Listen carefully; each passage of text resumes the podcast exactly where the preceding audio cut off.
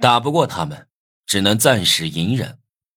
陈旭是全省杰出青年企业家，背景比金辉大很多，我不敢对他乱来，怕害了我爸妈。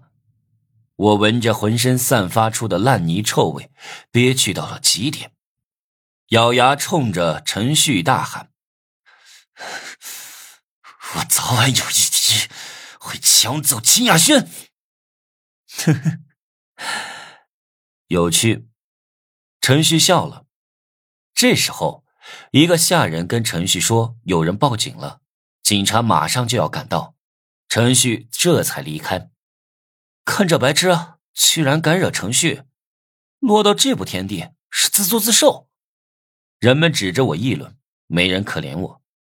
我泡到了王月，足够让人嫉妒恨了。尤其是男生最爱对我落井下石。王月听到消息，赶紧从宿舍跑了过来，看到我这副可怜样，担心的问我怎么样。不要你关心，都是假的。要不是征服游戏，你会这么关心我？这个世界上没人关心我。我受到打击，心里很黑暗，爬起来跑掉了。到了没人的地方，我连脸都没洗就进入了游戏系统，把秦雅轩的照片上传，正式将秦雅轩作为第二轮主线任务的征服人物。程旭，你不是很厉害吗？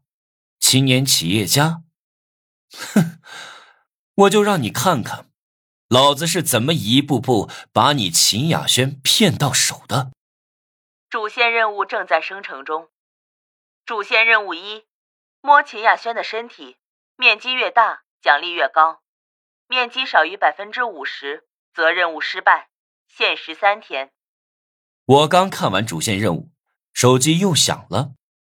触发隐藏任务，挑拨秦雅轩和陈旭间的关系。限时三天，我猜是陈旭对我的侮辱让我性情大变，所以才触发隐藏任务的。隐藏任务正好辅助我征服秦雅轩。陈旭，这可是你自找的。没过一会儿，范婷婷发消息来关心我，我说自己没事让她不要担心。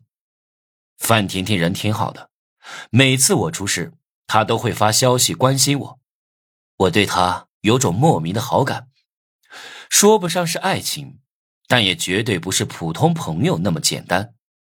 最得意的就是金辉了，他对我抢走王月怀恨在心，一直在想着要怎么报复我。没想到我居然先一步被陈旭侮辱了，真是大快人心。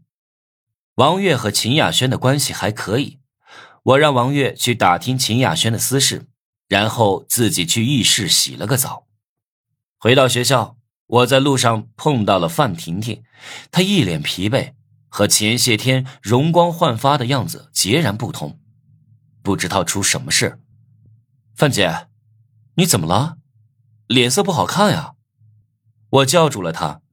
范婷婷经常帮我，时不时的还给我发密保，一来二去的，我就叫她范姐了。